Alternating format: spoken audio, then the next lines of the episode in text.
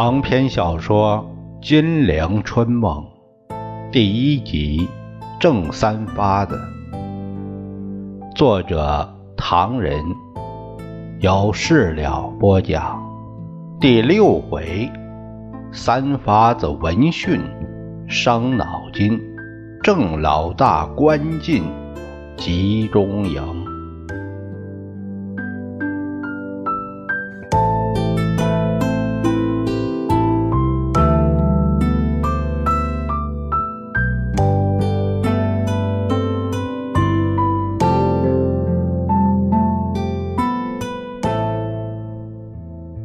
咱们且说小客栈账房，告诉郑少发，听说蒋委员长住在复兴关李家花园，你哥还是去那儿找他吧。我要不我看算了。委员长给东洋鬼子赶到重庆，心情坏的没法说。你又偏偏这个时候找他，我看也搞不出来啥名堂。你呀，还是想想吧。少发连忙表示，万一出了岔子，绝不连累他。同时央求这个账房用他的名义写了一封信，预备找不到三发的时留在那边。收拾妥当，一路打听。炎阳下，总算找到了李家花园。只看见警卫森严，门口悄悄的，除了卫兵，不见行人，只有一条野狗在坡上吐着舌头喘气。少发千里迢迢到达目的地，他忽然又踌躇不前，心里是十七八个水桶，七上八下，进又不能，退又不得。卫兵看他探头探脑，大喊声：“老头，干嘛？”少发一听是北方口音。连忙走上前说明来意，把那卫兵听得目瞪口呆，说：“少发是疯子吧？明明说话有条理，显然神经正常，不用到神经病去检验。说他是真的吧？”卫兵没办法思考太多问题，搜过身后，便陪他到侍卫室去找侍卫官。侍卫官房间里恰巧挂着一幅蒋委员长肖像，他一面打量少发，一面瞧着那张像。谁能说不是兄弟呢？他一时也不知道该怎么处理才好，于是，呃，应付道：“蒋委员长不在家，你把事情交给我吧，我等委员长。”有空的时候替你报告上去，你把地址留下来，一有消息我会来通知你。你再也不能上这里来了，在外面千万不要乱讲，明白吗？少发忙不迭的答应，再三道谢，把准备好的那封信也交给了他。问过尊姓大名，知道这个官姓程，是个侍卫官。少发便一路抹汗回到了肖家沟，静候回讯。且说蒋介石那天傍晚同陈布雷到达李家花园，原想让文胆拟好一个什么稿子之后，便去找他的陈小姐。不料侍卫长递上少发的信来，口头又报告一遍会见的情形。他没有听完，已经凉了半截半晌说不出一句话来。陈布雷看他脸色大变，躺在沙发里，就像中了风，不由得大吃一惊，连忙让侍卫官把电风扇关住，免得他受了凉。然后让侍卫长重说一遍同少发见面的情形，再匆匆忙忙看过少发留下的那封信。这个足智多谋、不露声色的陈布雷，原先以为是一件什么国际大事，要不就是宋美龄为了陈小姐又向丈夫吃醋，万万想不到是这么回事儿。倒也把他给难住了，一时也无从插嘴献计。官邸的空气且闷且热，又静的怕人。五分钟之后，蒋介石才站起来，踱开方步，猛地停步，抬了一下下巴，平退了左右。同陈布雷促膝商量：“你有什么办法呢？这事情闹出去，成何体统？这、这、这、这……说不上两句，他又站起来，焦急的踱着步子，一把扯开衬衫纽扣，大伤脑筋。且说少发在肖家沟。”眼巴巴望了三天，第四天，那个城侍卫官果然穿着便衣，一步三摇来到小客栈。账房一看他那个派头，心里有数，也不敢出面打招呼，是祸是福可没有把握，只得躲在角落里暗中注意动静。二十分钟后，他看见少发开门送客。只听见那客人操着一口浙江口音的官话，一再叮嘱少发：“就照我的办法做，就按我的办法做。”少发送客回来，账房便截住他。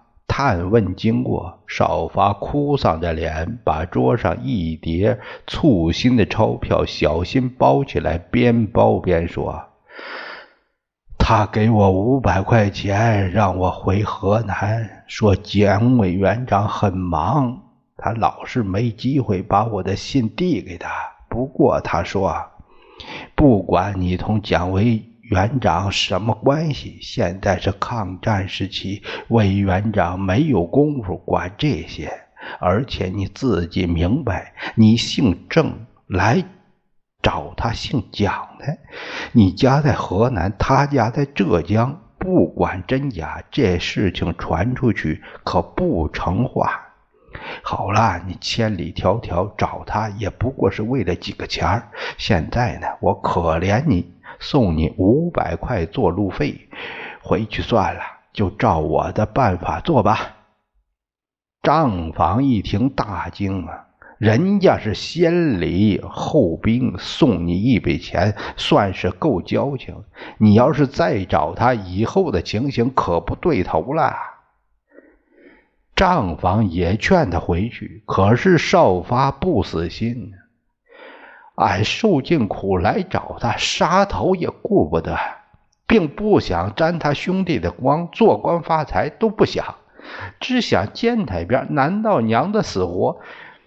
俺兄弟三个，二发子打从逃荒那年就没有了消息，只剩下一个，见见面有啥关系？做皇帝的也也要认认乡亲呢。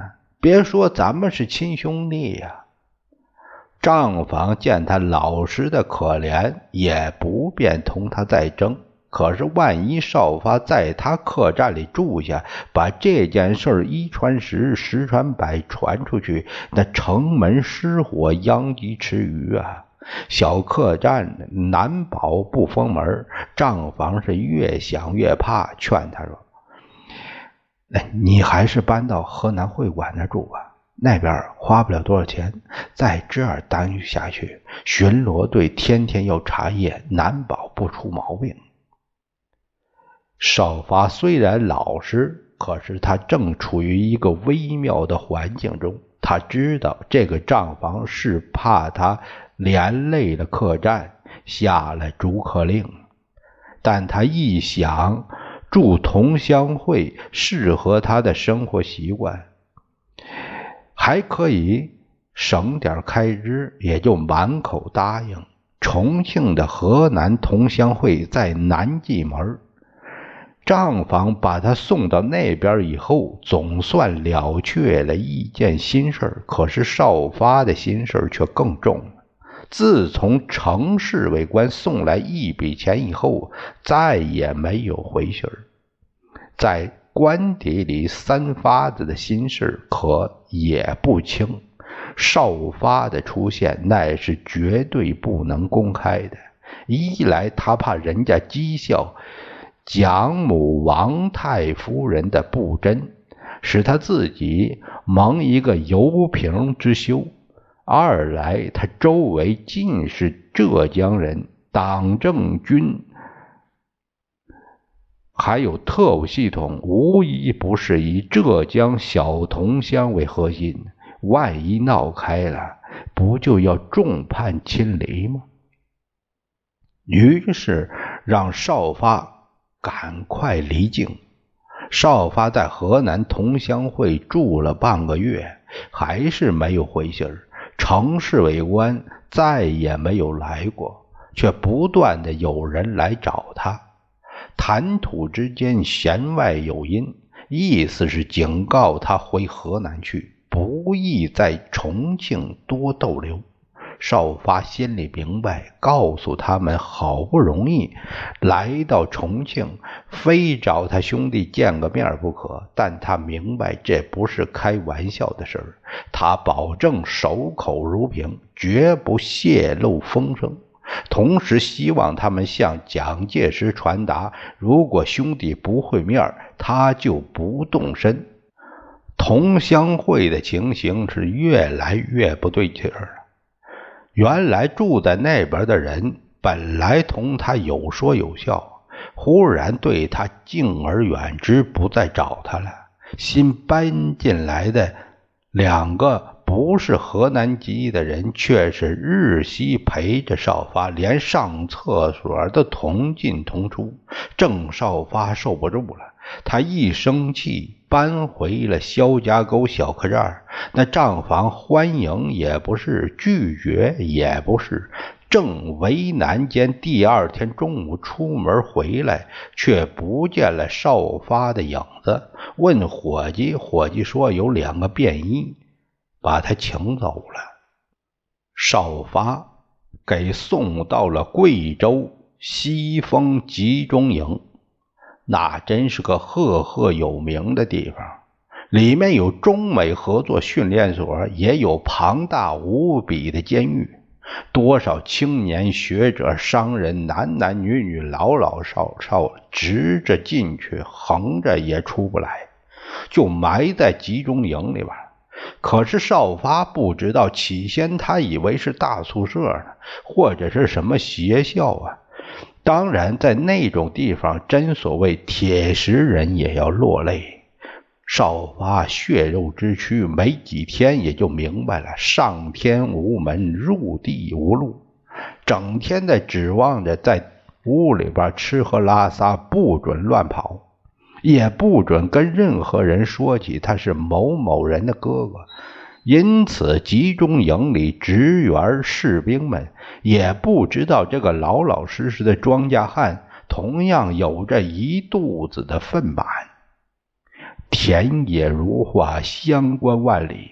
少发软禁在集中营里，虽然务须苦役，也不要他清晨去保铺，夜间上镣铐。但他闲得无聊，在自己住的地方居然也种了一些萝卜白菜。直到当年冬天营里换季发衣服，少发领到了一套破棉袄，比假衣厚点儿，可是也抵御不了贵州山地的寒冷。老头子压在心头的愤满与牢骚，这下子实在忍不住了。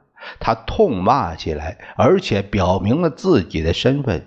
这下子把眼睛长在额角上的集中营一干人给怔住了，马上给他换了套新棉袄，一方面呈报上去，郑少发泄露了秘密。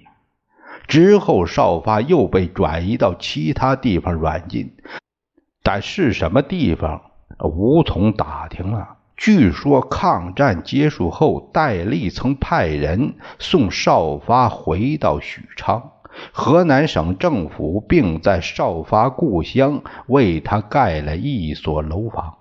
当时河南省政府主席是刘茂恩。据有些大商人说，当年他们到河南办货的时候，在省政府老是流传着一种说法：刘茂恩有一次宴客，首席却坐着一个乡巴佬。刘茂恩给人介绍说，这位郑先生是蒋介石的表兄等等。香港周末报。曾经刊载过一位河南籍作者纪凡先生的一篇通讯，叙述在民国三十七年，也就是一九四八年，碰到少发的经过，兹简录之作为本回的结束，并对蒋介石的真实来历做一个交代。少发确有其人，而三发子的遭遇也确有其事。纪凡先生说：“三十七年的暑假，笔者从上海返里，经过南京，住在水西门附近的糯米巷十八号河南同乡会馆。进来了一个老态龙钟的老头子，穿着土布短褂，手里拿着一块大饼，从他满面的。”皱纹上看，也可以知道他过去的岁月是挣扎在苦难之中。张军为我介绍，这是郑老先生。老头子显得非常慈祥，两眼明亮，一撮小胡子，骨架轮廓非常像蒋介石。唯一不同的就是他脸上的皱纹，黝黑的肤色。臃肿的身态和已经成了工字形的背脊，在重庆没有和蒋介石见过面。蒋介石自己是清楚自己来历的，所以叫戴笠招待他。作者记述郑老先生的谈话说：“我去重庆找他，没有见他。”那个姓戴的派了四个人陪着我，不准我这个，不准我那个，我受不了。三十五年间，便回老家了。这些年间的相亲情形你是知道的，天灾人祸，生活困难，来南京也没有见到他。哎，他呷了一口酒，吃了一口菜，接着说。我要是年景平安，不管他姓郑姓蒋，我这不愿找他。现在年纪大了，家里三十亩地，七八口吃饭，年景好，还可以免活过活。年景荒旱，眼看着又要死多少人呐！老头子又道出了一般农民的疾苦。他是那样忠厚，啊，并不责备。这是他变了性的总统弟弟统治的结果。咱们前面的表过，叙述蒋介石真实势力的目的，在于他幼年既然如此不幸，上台以后未能减轻老百姓的不幸，相反增加民间疾苦。至于他母亲改嫁随母更姓，乃毫无讽刺可言。相反，对于每一个这样悲惨遭遇的妇女儿童，人们都寄予同情，连当时的王妈和三发子也包括在内。但不管三发子、蒋介石，或者是张三、李四、阿猫阿狗。